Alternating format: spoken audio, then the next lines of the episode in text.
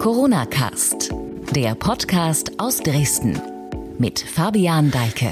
Hier ist der Corona-Cast heute in längerer Form. Ich bin Fabian Deike. Schön, dass Sie wieder zuhören. Mein Gast gleich Sachsens Gesundheitsministerin Petra Köpping. Es hat also doch noch geklappt, irgendwie zwischen Kabinettssitzungen, Beratungen und Pressebriefings. Wir reden gleich los. Zuvor gibt es aber wie immer das obligatorische News-Update für Sachsen.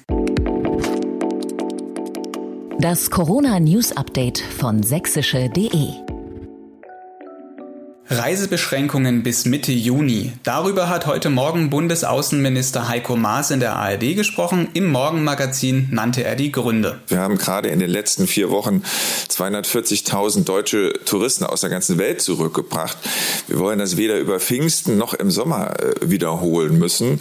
Die Einschränkungen haben ihre Gründe und die liegen bedauerlicherweise immer noch vor. Es gibt keinen internationalen Flugverkehr mehr, Grenzen sind dicht, Ausgangsbeschränkungen gibt es und das wird wird sich auch bei den Staaten, die die Maßnahmen lockern, erst in einigen Wochen normalisieren, nicht vor Pfingsten. Und deshalb haben wir uns entschlossen, zumindest bis dann diese internationale Reisewarnung aufrechtzuerhalten. Bereits gestern sagte Maas, dass er Vereinbarungen zwischen einzelnen europäischen Ländern zur Ermöglichung eines grenzüberschreitenden Sommerurlaubs nicht ausschließe.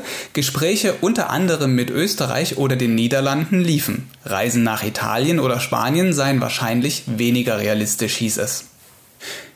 Länder wollen mehr Regionalisierung. Vor den Bund-Länder-Beratungen heute haben sich mehrere Ministerpräsidenten für eine stärkere regionale Differenzierung der Corona-Maßnahmen ausgesprochen. So auch Nordrhein-Westfalens Regierungschef Armin Laschet. Er sagte der Welt, dass bei zentralen Fragen im Umgang mit der Pandemie Einigkeit im Länderkreis nötig sei. Aber dennoch es regionale Unterschiede je nach Betroffenheit geben könne. Da es für eine bundesweite Aufhebung der Kontaktbeschränkungen noch zu früh sei, könne eine Regionalisierung zu einem Lockern mit unterschiedlichem Tempo führen. Tausende Verstöße gegen sächsische Corona-Verordnung. Die Höhe der bislang in Sachsen verhängten Bußgelder unterscheidet sich regional teilweise sehr stark. In Chemnitz seien bisher knapp 250 Bescheide mit einem Gesamtwert von fast 45.000 Euro erlassen worden, teilte die Stadt mit. In Leipzig kamen bis zur vergangenen Woche 58 Bescheide und knapp 9000 Euro zusammen. In Dresden gab es noch gar keinen Bußgeldbescheid. In 264 Fällen jedoch Verwarnungen, für die meist 55 Euro gezahlt werden mussten. Insgesamt habe die sächsische Polizei bisher mehr als 5500 Verstöße gegen das Infektionsschutzgesetz registriert. So, jetzt geht's los. Petra Köpping im Corona-Cast. Hallo, schön, dass Sie dabei sind. Schönen guten Tag, ich freue mich auch. Vielleicht diese Frage vorneweg. Seit Mitte März ist Corona-Krise. Morgen ist schon der 1. Mai. Wie geht es Ihnen eigentlich? Naja, ich bin ja erst seit dem 20. Äh, Dezember Ministerin für Soziales und gesellschaftlichen Zusammenhalt und hatte mir das schon ein wenig anders vorgestellt. Das erste, was mich begrüßt hat, war der Ausbruch oder der mögliche Ausbruch der Schweinepest für Sachsen. Und das zweite, was eben kam, war Corona. Und eigentlich wünscht man sich ja doch, dass man mal die Themen insgesamt betrachten kann. Aber wir sind da gleich ins kalte Wasser gesprungen. Aber es geht mir gut, weil ich glaube, dass wir im Moment in einer Situation sind, wo wir wirklich die Corona-Krise für Sachsen mit äh, guten Entwicklungszahlen, was die Infektionszahlen betrifft, bewältigen konnten. Zumindest bisher. Ich muss das ja immer tagaktuell und für den Augenblick bewerten. Hm, seit der letzten Maßnahmenlockerung sind jetzt knapp 14 Tage rum, also jener Zeitraum, der für die Corona-Infektion so als Inkubationszeit gilt, der, der hat begonnen, beziehungsweise der ist schon vorbei. Wie deuten Sie vor dem Hintergrund jetzt die aktuellen Infektionszahlen? Vielleicht können Sie die für heute schon nennen. Ja, wir haben also heute ähm, tatsächlich auch wieder äh, relativ geringe Anstiegszahlen, was Corona betrifft. Das heißt, wir haben aktuell, kleinen Moment, ich muss mal nachschauen, weil da muss ich immer auf meine aktuellen Listen gucken. 4.620 Menschen, die positiv getestet worden sind in Sachsen. Das ist die Gesamtzahl. Und wir haben 34 mehr als am gestrigen Tag. Gestern war der Anstieg so ein kleines bisschen geringer, da hatten wir 19. Also es ist alles im Rahmen und wir haben sogar Landkreise, die momentan keinen positiv in, äh, getesteten äh, Menschen haben. Den Erzgebirgskreis oder der Landkreis Leipzig, Landkreis Mittelsachsen, Vogtlandkreis oder auch die Stadt Chemnitz. Und das stimmt mich optimistisch. Wo ich aber auch immer genau hinschaue, das sind die Zahl derer, die eben auch an Corona oder mit Corona versterben. Da haben wir 153 in Sachsen und das muss man auch immer im Blick behalten, dass eben die Todesraten tatsächlich äh, moderat sind, weil die einfach anders sind als zum Beispiel bei einer Grippeinfektionswelle. Das klingt ja bis auf die Todeszahlen jetzt am Ende ja doch schon irgendwie so vorsichtig optimistisch. Kann man auch so vorsichtig optimistisch in Richtung Sommer blicken? Viele Leute interessiert jetzt vor allem äh, auch ja die die Reiseplanung. Österreich hat Anfang der Woche beispielsweise Gespräche über Lockerungen bei Reisebeschränkungen angekündigt. Heute Morgen hat auch Heiko Maas im Morgenmagazin nochmal darüber geredet. Wie sehen Sie das? Also ich, ich bin da genauso Bürger wie alle anderen auch. Und ich wünsche mir das natürlich, dass wenn zum Beispiel vergleichbare europäische Länder sind, wo ebenfalls so eine positive Entwicklung anzusehen ist, Sie haben Österreich angesprochen, die machen ja immer so eine Woche vorher die Dinge, die wir dann in Deutschland auch nachziehen können, weil sich die Entwicklung sehr positiv darstellt. Das würde mich sehr freuen, wenn wir dort zu einer äh, Möglichkeit kommen. Aber versprechen kann Ihnen das heute einfach niemand. Ähm, optimistisch sein, das ist, gehört zu meinem Naturell, das möchte ich auch. Aber wir müssen uns wirklich tatsächlich genau immer angucken, wie sich die Infektionszahlen entwickeln. Sommer ist ja auch noch ein Stück hin. Gucken wir erstmal in die nächste Woche. Lockerungen ab 4. Mai sind ja auch in Sachsen angekündigt. Worüber denkt die Regierung genau nach? Und vielleicht noch eine Anschlussfrage. Wer berät die Staatsregierung mit Blick auf Lockerungen? Also wir sitzen äh, im Grunde genommen immer von einer Verordnung, die bei uns momentan für 14 Tage immer abgeschlossen werden, zur nächsten und überlegen, wenn irgendwas super gut funktioniert hat, was wir dann als Erleichterung für die Bevölkerung weiterhin anbieten können. Aber es ist eben nicht nur so, dass man einfach sagt, es darf dieses oder jene Geschäft öffnen. Gehört hat man ja in Sachsen auf jeden Fall schon mal, dass die Friseure ab Montag wieder aufmachen. Das ist ja auch ein wichtiges Anliegen für viele Menschen. Ähm, das hat aber immer eine Folge. Das heißt nämlich, dass wir versorgen müssen in den Kitas, dass wir versorgen müssen in den Schulen. Das heißt, wenn die Eltern arbeiten gehen wollen und sollen, dann bedeutet das auch, dass sie wissen müssen, wo ihre Kinder hinkommen. Und Kinder ist übrigens ohnehin ein ganz, ganz großes Thema, wo wir wissen, dass äh, Kinder wirklich von diesen Schließungen, von Schulschließungen, Kitaschließungen äh, wirklich massiv betroffen sind und damit natürlich auch die Eltern. Insofern mhm. werden wir wieder über Lockerungen nachdenken können, weil sich die Zahlen eben gut entwickelt haben. Dazu gibt's heute Abend das Kabinett, das wird das beschließen und danach werden wir Ihnen auch genau sagen, was wir lockern werden.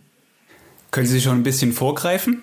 Naja, es wird auf jeden Fall solche Themen geben wie eben die äh, Einkaufszentren und Malls, die unter bestimmten Auflagen. Und da muss ich eben wirklich sagen, dass sich die ähm, Einzelhändler oder diejenigen, die jetzt öffnen wollen, sehr gut vorbereiten. Das heißt, sie machen Konzepte, dass sie trotzdem aus gesundheitspolitischer Sicht die Auflagen einhalten. Abstandsregelungen, Masken tragen, ähm, Hygienemaßnahmen wie äh, Desinfektionsmittel anbieten. Solche Dinge werden alle gerade vorbereitet. Das finde ich großartig. In den Einkaufszentren macht man Markierungen, wo ich langlaufen könnte, wie ich den Abstand dort einhalte. Das gilt übrigens auch für solche Einrichtungen wie die Zoos.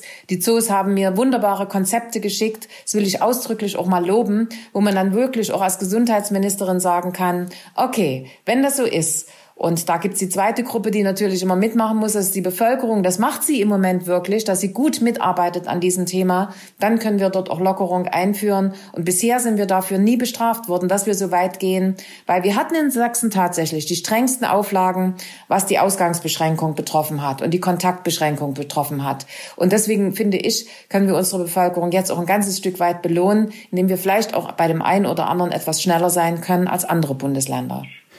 Sie sagten gerade, dass ähm, Geschäfte jetzt sich einrichten, Hygienestandards äh, einführen etc. Unterstützt die Landesregierung Händler dabei auch?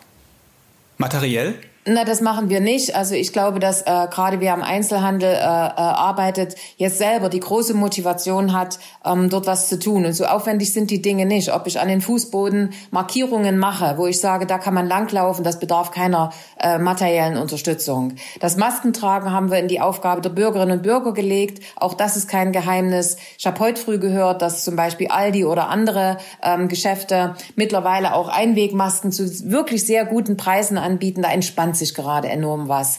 Und äh, gerade auch bei äh, Hygienemaßnahmen in den Einrichtungen, das ist eigentlich ein Standard, den jedes Geschäft ohnehin haben sollte. Und insofern glaube ich, dass es jetzt so wichtig ist, dass wir die Standards wirklich durchsetzen, die eigentlich ohnehin schon da waren. Und da braucht es keine zusätzliche ähm, Unterstützung. Das Thema Kita hatten wir gerade eben schon mal in Ihrer Antwort angeschnitten. Dazu passenderweise, äh, sächsische.de hat in den vergangenen Tagen eine repräsentative Umfrage mit Civey durchgeführt und wir haben Menschen in Sachsen gefragt, welche Bildungseinrichtung oder Betreuungseinrichtung sollte als erstes wieder für alle Kinder oder Jugendlichen öffnen. Das Ergebnis ist, dass eine Mehrheit sich die Öffnung von Kitas wünscht. 22 Prozent haben das gesagt. Danach kommt direkt der Wunsch nach gleichzeitiger Öffnung aller Einrichtungen und danach erst Grundschulen und Gymnasium. Kann die Regierung diesem Wunsch Sachsen in Sachsen zeitnah folgen?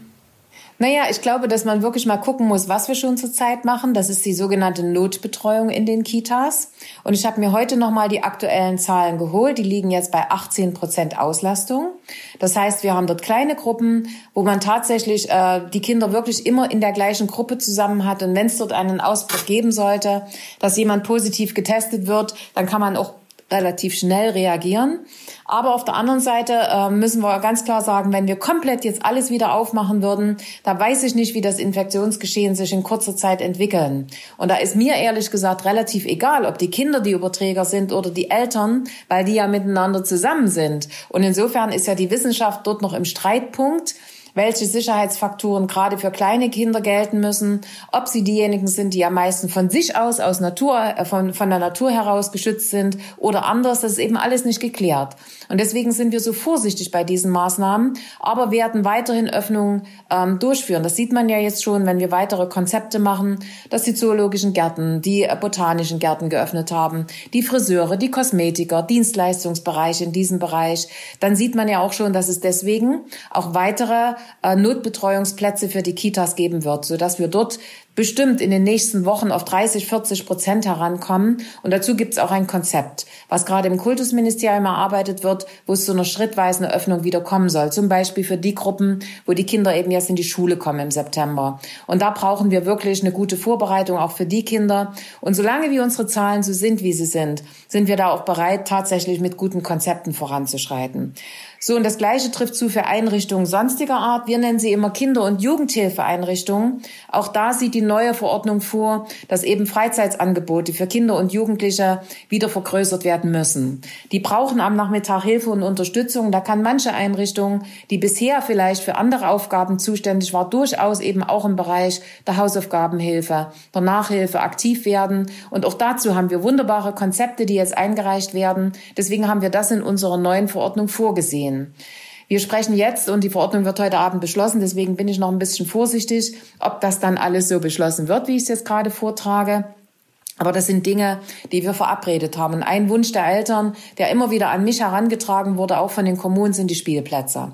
Und bei den Spielplätzen wird es auch so sein, dass wir schon die Verantwortung in die Kommunen legen, weil es große Spielplätze gibt, wo viele Kinder sich versammeln, dass dort ein Konzept her muss, dass wir eben die Kontakt ähm, äh, äh, die Kontakte zwischen den Kindern so maximal wie möglich ähm, reduzieren können. Aber wir wollen sie öffnen. Und das Gleiche trifft eben zu natürlich für Spielplätze im ländlichen Raum, wo oft nur eine Schaukel oder ein Sandkasten ist, wo wir auch der Meinung sind, diese Angebote sollten wir öffnen, die Kinder sollen auf die Spielplätze gehen können. Das sind so also Punkte. Das sind so Punkte, also, wo wir nicht nur die hm. Wirtschaft im Blick haben, sondern wirklich auch die Familien und Kinder. Und das wird diesmal in der Verordnung ein ganzes Stück anders sein als noch in der letzten Verordnung. Also können Kinder ab nächster Woche unter Einhaltung von Abstandsregeln und den allgemeinen Normen, die jetzt gelten in dieser Corona-Zeit, wieder auf Spielplätze gehen. So ist es beabsichtigt. Noch haben wir es nicht beschlossen. Ähm, es gibt immer ein Für und Wider, also ähm, aber das ist die Absicht, die wir heute haben. Ja. Es gab gestern die Information, die habe ich von meinen Kollegen aus dem Politikressort von sächsische.de bekommen, dass es eine Einigung zum Thema Beitragsbefreiung in Kitas gibt. Stimmt das und wie sieht der Plan aus? Das ist auch so ein Thema, das Eltern gerade sehr beschäftigt. Ja, also bisher war es ja so in der Notbetreuung, dass eine Beitragsbefreiung da war. Das werden wir jetzt ändern, dass die Eltern, die ihre Kinder auch in die Kita schicken, natürlich auch ihre Kita-Beiträge bezahlen sollen. Und ich glaube, das ist auch gerecht, denn es erfolgt ja dort eine Betreuung, es erfolgt ja dort eine, eine äh, Unterbringung. Und insofern soll also derjenige, der sein Kind in die Kita bringen kann, mit der Notverordnung auch seinen Elternbeitrag zahlen. Hm. Wir haben übrigens noch eine Umfrage mit äh, CW gemacht, eine repräsentative Umfrage. Da geht es um allgemein die Corona-Regeln. Demnach ist die Akzeptanz für diese Regeln in Sachsen ein bisschen gekippt, beziehungsweise sie hat sich umgekehrt. Während Ende März noch rund die Hälfte der Menschen die Maßnahmen für nicht ausreichend hielten, sind es jetzt nur noch 16 Prozent, die so denken. Die Mehrheit, 44 Prozent, sagen aktuell, die Maßnahmen sind übertrieben. Wie ernst nehmen Sie solche Zahlen und solche Tendenzen? Ja, wir betrachten natürlich auch solche Umfragewerte und das bleibt auch uns nicht verborgen. Dass also viele sagen, mein Gott, wir haben in Sachsen 4600 positiv getestete Menschen bei vier Millionen Einwohnern. Das ist aber nicht der Punkt. Der Punkt ist die Ausbreitung. Ich mache es mal an einem Beispiel deutlich. Wir hatten zwei äh, Fälle, wo wir wissen, wo der sogenannte Patient Null oder der Überträger Null äh, identifiziert, äh, identifiziert wurde. Das war im Landkreis Zwickau. Das war einmal eine Physiotherapeutin, die einfach nicht wusste, dass sie positiv äh, ist und in dieser Woche, wo sie das nicht wusste, mehr als 40 Menschen behandelt hat. Und davon haben sich ganz viele angesteckt. Und der zweite Fall war eine Familienfeier, wo man eben auch mit 40 Gästen gefeiert hat, ohne dass einer wusste, dass es einen positiven Fall gibt. Und auch dort haben wir eine große Anzahl von Menschen, die sich angesteckt haben. Die sind dann alle in den Landkreis Zwickau ausgeschwärmt, wie ich es immer so sage. Und der Landkreis Zwickau, das ist vor drei Wochen gewesen, ist heute immer noch der Landkreis, der die höchste Anzahl von infizierten Menschen hat. Und dieses Beispiel zeigt, wie schnell und rasant sich das verbreitet. Und das ist der Punkt. Nicht, dass wir so wenige oder so viele haben. Da ist ehrlich gesagt die Zahl 4600 Fluch und Segen zugleich. Segen, dass wir so wenige haben, aber Fluch natürlich, dass jeder denkt, bei uns ist es doch gar nicht. Und genau dieses Beispiel zeigt aber, wie schnell sich dieses Virus ausbreiten kann. Und in andere Bundesländer geschaut, wissen wir aus Heinsberg zum Beispiel, dass eben bis heute dort nach wie vor schwierigste Auswirkungen gewesen sind, weil man nicht sofort erkannt hat, wo der eigentliche Patient Null war und damit die Kontaktnachverfolgung organisieren konnte. Und das ist so ein Punkt, warum wir immer noch vorsichtig sein müssen. Und das ist das Gefährliche an dem Virus. Das Virus ist da. Und wir haben es gemeinsam geschafft mit, den, mit der Bevölkerung, dass wir das so weit eindämmen konnten, dass wir es wieder öffnen können. Und deswegen sind die Schutzmaßnahmen, die wir trotzdem dafür brauchen, Grundbedingung, dass wir weiter so einen guten Weg gehen können. Öffnung von Geschäften bedeutet ja aber nicht, dass das Kontaktverbot aufgehoben wird. Es heißt, es ist ja dann immer noch so, dass ich meine nächsten Familienangehörigen nicht einfach so sehen darf, also zum Beispiel meine Eltern besuchen fahren darf. Ähm, das, das würde ja so nicht funktionieren. Aber ich darf mich beim Friseur auf einen Stuhl setzen, wo zuvor vielleicht 10, 15 andere Leute saßen, einer von denen vielleicht auch infiziert war der Besuch bei meinen Eltern beispielsweise, der ist ja vielleicht mit einem geringeren Risiko verbunden, sich anzustecken. Wäre es vielleicht auch denkbar, man muss ja nicht gleich Familienfeiern mit 40 Personen feiern, aber eine Kontaktbeschränkung so aufzuweichen, dass man die eigenen Eltern oder Großeltern vielleicht im Zweifel auch wieder sehen kann? Ähm, ich sage erstmal generell ja. Wir werden in der Kontaktbeschränkung auch eine Veränderung vornehmen. Wir werden dort äh, Kontakt äh, äh, wieder zulassen im familiären Kreis. Wir können ja nicht kontrollieren, ob das immer die Eltern oder Großeltern sind. Das will ja kein Mensch, ne? Aber dass man wirklich bis zu fünf Personen in seinen Haushalt äh, lassen kann, wo man sagen kann, wir wollen uns wiedersehen. Das können natürlich die Eltern sein und die Großeltern. Aber ich habe so ein bisschen zögerlich geantwortet, weil eben gerade auch Großeltern, ähm, vor allen Dingen diejenigen, die eben über einen bestimmten Altersdurchschnitt sind oder die eben auch Vorerkrankungen haben, dass dort höchste Vorsicht zu wahren ist.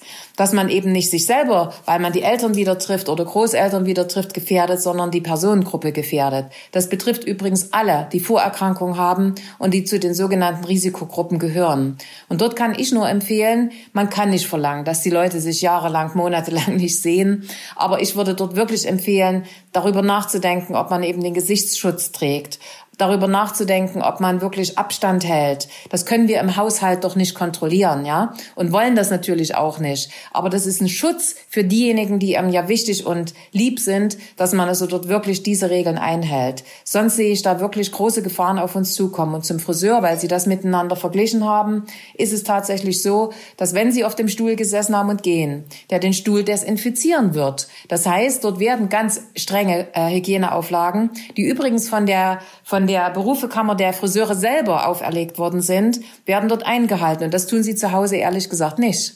Also da kommen sie und dann wird nicht sofort nach, wenn sie sich erheben, der Stuhl geputzt. Ich mach's mal so plastisch, sondern Da geht es wirklich darum, dass wir mit Sorgfalt für die Menschen, die wir gerne wiedersehen möchten und die vielleicht zur Risikogruppe gehören, dass wir dort große Sorgfalt walten lassen. Und eine Nachfrage noch zu der Antwort. Das ist jetzt dann Teil der neuen Verordnung schon oder ja. ist es dann, ja, gut. Dann ein anderes Thema. Wir hatten am Montag hier im Corona-Cast den Dresdner Oberbürgermeister Dirk Hilbert. Wir hatten ihn unter anderem gefragt, wie er die Zusammenarbeit so zwischen Land und Kommunen derzeit bewertet. Und er sagte, dass das konsequente Handeln der Städte das konsequente Handeln der Regierung befördert hätte. Wer hat denn so richtig das Sagen jetzt in dieser Krise in Sachsen? naja, was soll ich da so sagen? Ähm, natürlich, äh, gerade ich persönlich mache mit den Oberbürgermeistern der drei kreisfreien Städte in Sachsen, also Dresden, Leipzig und Chemnitz, eine regelmäßige Telefonschalte zweimal die Woche wo wir uns abstimmen, wo wir die Probleme benennen, wo ich die jüngsten Entwicklungen äh, schildere. Das heißt, wir haben dort einen sehr engen Kontrakt. Was natürlich ist, und das will ich auch ganz klar sagen, ist, dass wenn es einen guten Vorschlag gibt aus der kommunalen Ebene, dass ich den natürlich sehr gerne aufnehme, um das in die Verordnung des Landes einzuarbeiten. Aber umgekehrt eben genauso. Und dann zu sagen, der eine würde den anderen antreiben oder ähnliches, das ist Unsinn. Ich glaube, dass wir hier eine sehr konstruktive und gute Zusammenarbeit haben, im Übrigen auch mit den Landkreisen. Dort führen wir, bevor wir neue Verordnungen einführen, ein gemeinsames Beratungsgespräch durch und nehmen die Ideen und Vorschläge auf, sagen aber auch an der einen oder anderen Stelle, was nicht geht. Oder, auch das gibt es, machen sogar weitergehende Vorstellungen und Vorschläge, als das vorher der Fall war. Insofern zu sagen, dass der eine oder andere den anderen antreibt oder vielleicht sogar äh, äh zum, zum ja, äh, für, für die Änderung für Verordnungen beiträgt, das halte ich für Unsinn, wenn ich ganz deutlich sein soll, sondern ich denke, glaube, dass es eine sehr gute Zusammenarbeit in Abstimmungsrichtung gibt, weil wir eben beachten müssen, dass die Menschen, die leben vor Ort, unsere äh, Vorgaben akzeptieren. Und das ist ein ganz wichtiger Punkt, weil sonst können wir hier regeln, was wir wollen. Wenn die Akzeptanz nicht da ist, werden wir keinen Erfolg haben. Eine dieser Maßnahmen, die eingeführt worden ist, ist die Maskenpflicht. Sachsen war da das erste Land. Innerhalb der Regierung galten Sie so ein bisschen als Befürworter, wenngleich Sie auch immer gesagt haben, dass man die Pflicht nur erst dann einführen könne, wenn auch Menschen sich ausge äh, ausgerüstet haben oder sich ausreichend ausrüsten können. Zwei Fragen dazu. Ist die Maskenpflicht jetzt Ihr Verdienst und wie bewerten Sie den bisherigen Erfolg dieser Maßnahme? Ja, es, es ist in der Tat so, und das haben alle Bundesländer gesagt, in der Zeit, wo wir einen absoluten Mangel hatten an Schutzmaterialien, hatten wir einfach Sorge, dass wenn wir dort Maskenpflicht äh, erheben, dass die Menschen dann losrennen und genau die medizinischen Masken, die für das Gesundheitswesen, für unsere Pflegeeinrichtung, für unsere Einrichtung für Menschen mit Behinderung, dass genau dort ähm, das Material weggekauft wird, um es mal ganz praktisch zu sagen. Das haben wir ja auch erlebt übrigens in Krankenhäusern. Da gab es noch gar keine Maskenpflicht. Das Material geklaut worden ist, um es mal so deutlich auszusprechen. Und deswegen haben wir uns so zögerlich verhalten. Aber mit dem Moment, wo wir aus der äh, Ausgangsbeschränkung nur eine Kontaktbeschränkung gemacht haben, war es für mich unabdinglich. Und da gebe ich zu, dass ich wirklich drauf gedrungen habe und gesagt habe, wenn wir öffnen wollen, wenn wir Lockerung wollen, brauchen wir auch diese Mund- und Nasenbedeckung. Und deswegen auch die Erweiterung, dass es eben nicht die klinische Maske ist, sondern dass man wirklich Stoffmasken nehmen kann. Und wer den Prozess wirklich mal gesamtheitlich verfolgt hat, der hat gesehen, wie viele sich auf den Weg gemacht haben und gesagt haben, wir nähen jetzt Masken.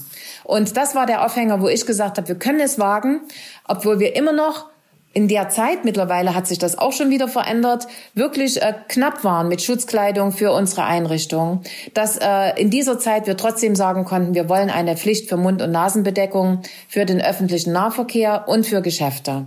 Und ich freue mich wirklich, dass alle Bundesländer nachgezogen haben. Und bei aller Diskussion der Sinnhaftigkeit, glaube ich, ist es ein wichtiger Punkt, und das zeigen unsere Zahlen momentan auch, wo man sagen kann, das hat doch gewirkt. Das wirkt immer alles im Komplexen, aber das hat eben auch gewirkt. Und da bin ich sehr froh drüber und äh, freue mich auch, dass das so eine hohe Akzeptanz hat, dass man bis mittlerweile ähm, sogar fast in den unterschiedlichsten Kreisen bei jungen Leuten Wettbewerbe macht, wer hat die schönste Maske und so weiter und so fort. Das freut mich sehr. Und auch bei den Älteren sehe ich da ein Umdenken, dass eben auch ältere Menschen, die am Anfang übrigens ganz schön gemeckert haben, dass man da sich so umstellen muss, dass da auch die Einsicht ist, dass man es vor allen Dingen für sie macht, dass man sie selber schützen will. Und das finde ich ein gutes Ergebnis, auch wenn den einen oder anderen, auch mir ist das manchmal lästig, also keine Sorge. Äh, sagt, mein Gott, äh, was muss ich hier äh, ertragen, damit wir äh, wirklich Erlo äh, Erleichterungen, Lockerungen machen können. Hm. Ich meine, das ist auch ein Gefühl, das man draußen auf der Straße so mitbekommt, beziehungsweise auf der Straße weniger in Geschäften oder in geschlossenen Räumen, dass die Leute sich dran halten und das akzeptieren. Aber bei allem dran halten und akzeptieren gibt es auch Kritik, unter anderem vom Weltärztepräsident Montgomery. Und er sprach, Zitat, von einer trügerischen Sicherheit und einer falschen Entscheidung. Und er sagte auch, es sei lächerlich, dass man auch einen Schal oder nur ein Tuch übers Gesicht ziehen könne. Was sagen Sie zu der Kritik? Ich meine, er ist immerhin Weltärztepräsident. Ja, ich habe gerade jetzt gerade äh, in der Presse wieder gelesen, wo man absolut unterstützt, dass wir das machen. Also es wird immer ein Für und Wider geben und es soll auch die Diskussion dazu geben. Ich hoffe ja auch nicht, dass wir jetzt äh, auf eine lange Zeit äh, diese Pflicht aufrechterhalten äh, müssen. Sie wissen ja auch in Sachsen, dass wir auch hier auf die Eigenverantwortung der Menschen setzen und keine Bußgeldkataloge oder ähnliches eingeführt haben. Und ich bin sehr froh, dass das wirklich so funktioniert. Und selbst wenn einer äh, sagt, ich trage das Zeug eben nicht, ähm, dann, dann äh, muss er sich halt mit dem Geschäft oder dem Laden auseinandersetzen. Und äh, das finde ich erstmal eine gute Regelung. Wichtig ist mir auch, dass es eben Menschen gibt, die das nicht tragen können. Auch für die haben wir gesorgt, dass wir gesagt haben, wenn jemand mit einer Einschränkung, weil er vielleicht ähm, tatsächlich auch eine Erkrankung der Luftwege hat, ähm, dass der dort äh, von seinem Arzt eine Arztbescheinigung hat und die eben nicht tragen kann. Oder Menschen, die Panik bekommen, wenn sie sowas vor Mund und Nase haben. Ich, wir müssen damit leben, dass es noch unterschiedliche Aussagen gibt, weil dieses Virus ist nach wie vor nicht vollends erforscht. Und genau das macht diese Unsicherheit. Und das ist doch eine leichte Aufgabe, wenn ich einfach sage, Mensch, dann schütze ich doch zumindest mein Gegenüber. Und das ist so ein Punkt, wo ich einfach sage, Herr Montgomery, solange wie das nicht endgültig erforscht ist, lassen Sie Politik auch solche Dinge gemeinsam tragen. Wir haben auch genügend Wissenschaftler und äh, äh, Virologen, die uns genau sagen, richtig, die haben mich sogar gewarnt vorher und haben gesagt, öffnet nicht ohne diese äh, Pflicht. Also ich habe immer zwei Seiten zu bedenken, wenn nicht sogar noch mehr. Gibt ja auch Menschen, die das Virus selber für ungefährlich halten. Also wir haben da im Moment sehr viele politische und medizinische unterschiedliche Aussagen. Damit müssen wir leben. Ich stehe in der Verantwortung für das Thema der Gesundheit und deswegen war es mir wichtig, dass wir das in Sachsen tun. Und ich habe genügend äh, Beratungen vorher durchgeführt, auch mit unseren Landesärztekammern, die gibt's ja auch, und die mir alle einheitlich und einstimmig gesagt haben, wir sollen das tun. Wir haben von Lesern auch sehr viel, beziehungsweise auch von Hörern, sehr viel Verständnis für die Maßnahmen herausgelesen. Es gab aber auch Kritik. Äh, etwa zum Beispiel an, daran, dass die Entscheidungen oft sehr kurzfristig getroffen worden sind. Also die Ausgangsbeschränkung beispielsweise galt von einem auf den anderen Tag. Das war von einem Sonntag auf einen Montag. Bei der Maskenpflicht lag ein ganzes Wochenende immerhin dazwischen. Und das empfinden viele als sehr kurzfristig. Wieso wird das so gemacht? Ich habe jetzt zwei Möglichkeiten. Auch bei den nächsten Lockerungen, die wollen wir heute Abend um äh, 20 Uhr, glaube ich, beschließen. Jetzt könnte ich sagen, okay, dann beschließen wir das heute und dann tritt das eben erst ab dem, weiß ich nicht, 8. Mai oder ähnlichem in Kraft. Wir sagen immer gerade bei Lockerungen, lasst es uns doch so schnell wie möglich in Kraft treten. Wir können das verantworten. Und wenn ich heute Abend, heute ist Donnerstag, morgen ist der 1. Mai, es ist ein Feiertag, beschließe, möchte ich das gerne, dass das ab Montag in Kraft tritt. Das hindert auf jeden Fall keinen einzigen Laden oder Geschäft, der jetzt in der positiven Hinsicht äh, betroffen ist, zu sagen, ich mache aber erst am Mittwoch auf. Also das kann der machen. Das heißt, nur die Möglichkeit besteht ab Montag. Das stimmt, das ist kurzfristig, das kann ich nachvollziehen, auch die Kritik. Aber ich glaube, ich hätte auch viel Kritik, wenn wir sagen würden, wir beschließen heute am 30. April eine Maßnahme und wollen die erst ab 14. Mai oder irgend sowas umsetzen. Und insofern bitte ich um Verständnis, vor allen Dingen, wenn es um Erleichterung geht, dass die Bevölkerung dort von uns auch ein schnelles Handeln bekommt. Thüringen hat jetzt seine Geschäfte erst ab seit wenigen Tagen aufgemacht oder ich glaube sogar seit gestern erst. Und wir wollten mhm. eben schnell sein, weil wir wissen, dass es auch eine Belastung ist, wenn viele Einrichtungen geschlossen haben, wenn vieles nicht möglich ist. Wir wollen eine Ermöglichungshaltung. Das trifft übrigens auch zum Beispiel für Sport zu, wo wir jetzt regeln wollen, dass man auch auf Außenanlagen unter der Vorlage von Konzepten durchaus auch wieder Sport machen kann. Das sind doch wichtige Dinge. Und warum soll ich da noch fünf Tage warten, wenn es doch den einen oder anderen gibt, der sich vorbereitet hat und er sagt, ich kann am Montag loslegen? Schneiden wir noch ein anderes Thema an, um das es auch in dem Gespräch mit Dirk Hilbert ging, die Debatte um Geisterspiele. In Sachsen sind ja Vereine in erster und zweiter Liga, also RB Leipzig und Dynamo Dresden. Diese Woche könnte es ja eine Entscheidung geben, ob es am 9. Mai weitergeht. Wie ist Ihre Meinung dazu? Naja, genauso äh, ähm, differenziert, sag ich mal so, wie die der Bevölkerung. Wenn ich mir dort die Umfragen angucke und Sie merken, ich gucke mir nämlich Umfragen auch an, ähm, es wäre kein gutes Signal, wenn nur die Bundesliga äh, wieder beginnen könnte. Und deswegen haben wir in unserer Verordnung, dass wir eben auch Landeskader zum Beispiel, die Sport machen, die Möglichkeiten einräumen wollen, dass sie wieder trainieren können. Das heißt, wir werden das nicht reduzieren nur auf eine Sportart und auf einen Kader, sondern wollen das weiter öffnen. Und genauso für den ganz normalen Vereinssport. Wir nennen das immer den kontaktlosen Sport, dass man eben dort die Leichtathleten, nenne ich jetzt mal, oder die Golfspieler oder eben auch Tennisspieler, dass die eben wieder Sport treiben können unter bestimmten Auflagen, wenn man das nicht ganz einzeln macht, wie vielleicht beim Golfen, dass man eben tatsächlich die Sportstätten nutzt. Und mir ist immer wichtig, dass man es für so viele wie momentan möglich macht und nicht nur für eine herausgehobene Gruppe, die vielleicht eine gute Lobby hat im Moment. Und insofern war das ein wichtiges Anliegen von uns, da mehr zu tun, als nur an die Bundesliga zu denken. Fußball ist ja ein Vollkontaktsport, das heißt, es müssen auf jeden Fall Leute getestet werden im Zweifel. Und wir haben in den letzten Wochen, auch Sie haben in den letzten Wochen immer wieder davon gesprochen, dass sukzessive die Testkapazitäten aufgebaut worden sind. Die Frage, ist das jetzt ausreichend, was wir an Tests vorrätig haben, auch für den Fall, dass eventuell Infektionszahlen wieder ansteigen? Und um nochmal auf den Fußball zu kommen, ist es dann vor diesem Hintergrund auch verantwortlich oder nicht verantwortlich? Ja, in der Tat. Wenn man sich nochmal zurückblickt, am äh, 3. Äh, März haben wir, glaube ich, angefangen über, da war es ja noch gar keine Pandemie, sondern nur äh, eine ganz normale äh, äh, Geschichte. Das ist noch nicht zur Pandemie erhoben worden durch die Weltgesundheitsorganisation Corona. Und bereits dort ähm, haben wir drüber nachgedacht, wie wir aus unseren drei bis 400 Testkapazitäten pro Tag sofort hochfahren können. Wir haben das gemacht und ich glaube, am 7. oder 8. März habe ich die erste Testambulanz hier in Dresden offiziell eröffnet und da standen noch Riesenschlangen davor. Das hat sich verändert. Wir haben mittlerweile in Sachsen 40 Testambulanzen in allen Landkreisen und kreisfreien Städten. Wir haben mittlerweile Kapazitäten bis zu 10.000 Tests pro Tag so dass wir wirklich gewappnet sind, wenn es angenommen im Herbst, wir wissen es ja nicht genau, es kann auch im Sommer kommen, da kann uns die Wissenschaft einfach auch keine genaue Antwort geben dazu. Wenn es zu einem neuen Anstieg und äh, äh Infektionsraten kommt, sind wir gewappnet. Jetzt im Moment testen wir zwischen 30 und 35 Prozent. Das heißt, wir haben freie Kapazitäten bin auch sehr froh, dass in Berlin gestern das neue Infektionsschutzgesetz geändert wurde, wo das Testen nochmal erweitert worden ist, was wir in Sachsen übrigens schon machen. Wir testen ja nicht die Bundesliga im Moment, sondern wir testen Pflegeheime, Altenheime. Äh, sowohl die, wo es positive Fälle gegeben hat, davon hatten wir in Sachsen 46, die sind alle durchgetestet worden, einschließlich äh, des gesamten Personals, einschließlich aller Bewohnerinnen und Bewohner, immer auf freiwilliger Basis, sage ich auch nochmal ausdrücklich dazu. Wir wollen jetzt ähm, Studien anfertigen, wo wir testen in Schulen, in Kitas, bei den Freiwilligen Feuerwehren, bei, den, äh, bei, bei der Polizei. Und da wird noch das eine oder andere dazukommen, weil wir auf der einen Seite mehr Datengrundlage haben wollen. Die ist nämlich immer noch lückenhaft und mangelhaft, wie sich das Virus verbreitet.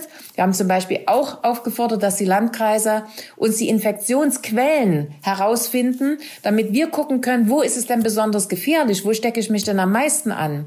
Also solche solche Dinge machen wir. Und deswegen, wenn die Bundesliga sagt, wir wollen für unsere Kader, die ja jetzt einen Kontaktsport, wie Sie das erwähnt haben, betreiben, aller drei, vier Tage, das ist ja das Konzept, was die Bundesliga vorsieht, wollen wir sie testen, ist das kapazitätsmäßig möglich. Was mir wichtig war, ist, dass der Fußball das selber bezahlt. Dass das also nicht aus den Kosten der Allgemeinheit geht, sondern dass das äh, der, der äh, Spitzensport selber bezahlt.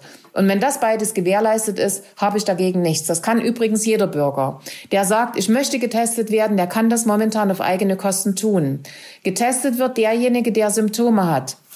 Auch dazu soll es Veränderungen geben für die Pflege- und Alteneinrichtungen, dass man also dort generell testet, weil das eben eine besondere Risikogruppe ist. Aber für die Bevölkerung, das will ich nochmal ausdrücklich sagen, man kann sich selber testen lassen, wenn man das selber bezahlt. Kommen wir nochmal zu den Alten- und Pflegeheimen. Sie hatten es gerade angesprochen. Zeitweise sind dort Infektionszahlen bei Bewohnern und Personal sehr schnell angestiegen. Warum sind diese Einrichtungen verhältnismäßig spät erst in den Blick genommen worden? Das sind sie nicht. Also sie waren bei uns von vornherein im Blick, was wir für Sorgen hatten. Das war, dass wir nicht genügend Schutzkleidung äh, hatten. Das ist das eigentliche Problem. Wir hatten sie immer im Blick, weil die Risikogruppe relativ schnell definiert war. Auch von äh, unseren Spezialisten, auch vom Robert-Koch-Institut. Insofern haben wir tatsächlich sehr schnell die Pflegeheime im Blick gehabt Und wir hatten tatsächlich 46 Einrichtungen, im Übrigen von 1900 in Sachsen, um mal die Größenordnung auch zu nennen, die positive Fälle hatten. Und es ist ein besonderes, besonderes Augenmerk zu legen, weil eben gerade die Anzahl der verstorbenen Menschen, die wir auch in Sachsen haben, die größte Gruppe eben die über 80-Jährigen sind. Und deswegen ist es so wichtig, dass wir dort wirklich den Schutz besonders herbeiführen. Und ich habe ja diese Woche in einer Einrichtung in Chemnitz so ein neues Modell, wie man eben auch wieder Kontakt aufnehmen kann zu seinen Lieben über eine äh, über eine äh, über eine über so eine Box, ne? genau, wo man sich äh, sehen kann, aber eben nicht berührt, damit die Ansteckungsgefahr minimiert wird. Und da haben mir alle, die ich mit denen ich dort gesprochen habe, gesagt, dass sie großes Verständnis für die Maßnahmen in unseren Pflegeeinrichtungen haben, was eben diese Kontaktsperre betroffen hat, weil die älteren Menschen sehr gut informiert worden sind durch die Heimleitung, durch das Pflegepersonal, dass sie eben ganz speziell besonders betroffene Personengruppen sind. Da gab es großes Verständnis, aber eben auch große Freude, dass es solche Möglichkeiten wieder gibt, dass man sich auf der Bank im Park mit Abstandsregelung äh, treffen kann mit seiner Tochter, mit seinem Sohn, mit den Enkeln oder dass man eben in der Pflegeeinrichtung selber wie über diese Boxen miteinander kommunizieren kann. Kann man eigentlich genau sagen, Leute, die in Pflegeheimen leben, sich mit dem Coronavirus angesteckt haben, sind dann auch tatsächlich daran verstorben? Kann man das so genau eigentlich sagen? Ich meine, sie zählen zur Hauptrisikogruppe, diese Personen, die vor allem in Alten- und Pflegeheimen leben. Ja, wir haben das natürlich verfolgt in den Einrichtungen, wo es besonders große Ausbrüche gegeben hat. Dort ist es in der Tat so, dass eine ganze Anzahl von Menschen auch am Coronavirus oder mit dem Virus, wir differenzieren das immer zwischen diesen zwei Kategorien, weil eben viele Menschen auch Vorerkrankungen haben, dass sie eben mit der Erkrankung dann eben auch verstorben sind, ja. Und vor fast drei Wochen hatten Sie angekündigt ein ausführliches Schutzkonzept. Wie sieht es damit aus? Und ja. bringt es vielleicht etwas? Ja, schon? das haben inzwischen alle Einrichtungen und ich glaube, dass ein Ergebnis davon ist, dass wir, ich hatte vorhin von 46 Einrichtungen besprochen, äh, gesprochen, wo es positive Fälle gab, wir mittlerweile bei 37 sind. Das heißt, die Zahl wurde reduziert. Ähm, aber sie merken auch, dass es eben lange dauert, bevor ich eine Einrichtung wieder äh, äh, Coronavirus-frei bekomme. Und deswegen ist eben diese Schutzvorkehrung sehr wichtig. Mittlerweile können wir alle Pflegeeinrichtungen mit Schutzmaterialien ausstatten. Es gibt immer noch mal den Fall, dass es vielleicht einen Kittel oder einen Anzug, einen Schutzanzug fehlt. Aber die Schutzmasken, die ja ganz wichtig waren, die Handschuhe, die ganz wichtig waren, das ist mittlerweile äh, wirklich gut im Angebot. Wir konnten heute früh im Krisenstab sogar vermitteln, dass wir tatsächlich bedarfsgerecht versorgen können. Schutzkonzept, Lockerungen und Verordnungen. Es ist ja eine ganze Menge auch gerade von der äh, Kenia-Regierung, von der Kenia-Koalition zu erledigen. Seit ein bisschen mehr als 100 Tagen ist diese Regierung zusammen. Wie ist so Ihr Eindruck momentan mit der Arbeit mit den Kollegen zusammen? Erschwert es vielleicht auch manchmal, dass dadurch, dass man in diesem Kenia-Bündnis ist, oder spürt man das gerade nicht so? Also äh, ich muss wirklich sehr positiv an dieser Stelle sprechen, dass ich einen sehr guten Eindruck von der Zusammenarbeit habe. Ähm, ich sag mal so, ich muss ja all diese Verordnungen unterzeichnen. Ähm, das geht aber auch nur, wenn wir gemeinsam die Maßnahmen, die da drin stehen, mittragen. Das heißt, es braucht Kabinettsbeschlüsse.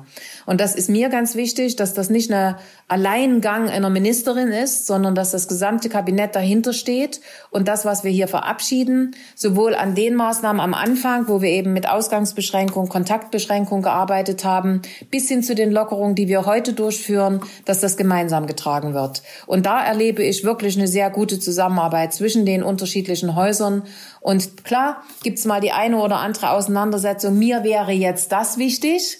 Und mir wäre das wichtig, aber das sehe ich gar nicht so sehr parteipolitisch, sondern das sehe ich viel mehr ressortbedingt, dass eben ein Landwirtschaftsminister vielleicht eine andere Priorität setzt als vielleicht der Minister für, äh, äh, als ich als Sozialministerin. Also das ist, glaube ich, verständlich. Wir versuchen trotzdem so viel wie möglich an Bedürfnissen auszudiskutieren, um dann gemeinsam zu einer Lösung zu kommen. Das hat bisher sehr, sehr gut geklappt. Abschließend vielleicht noch eine Frage. Was wäre das Erste, das Sie machen würden, wenn ab morgen kein Corona mehr da wäre?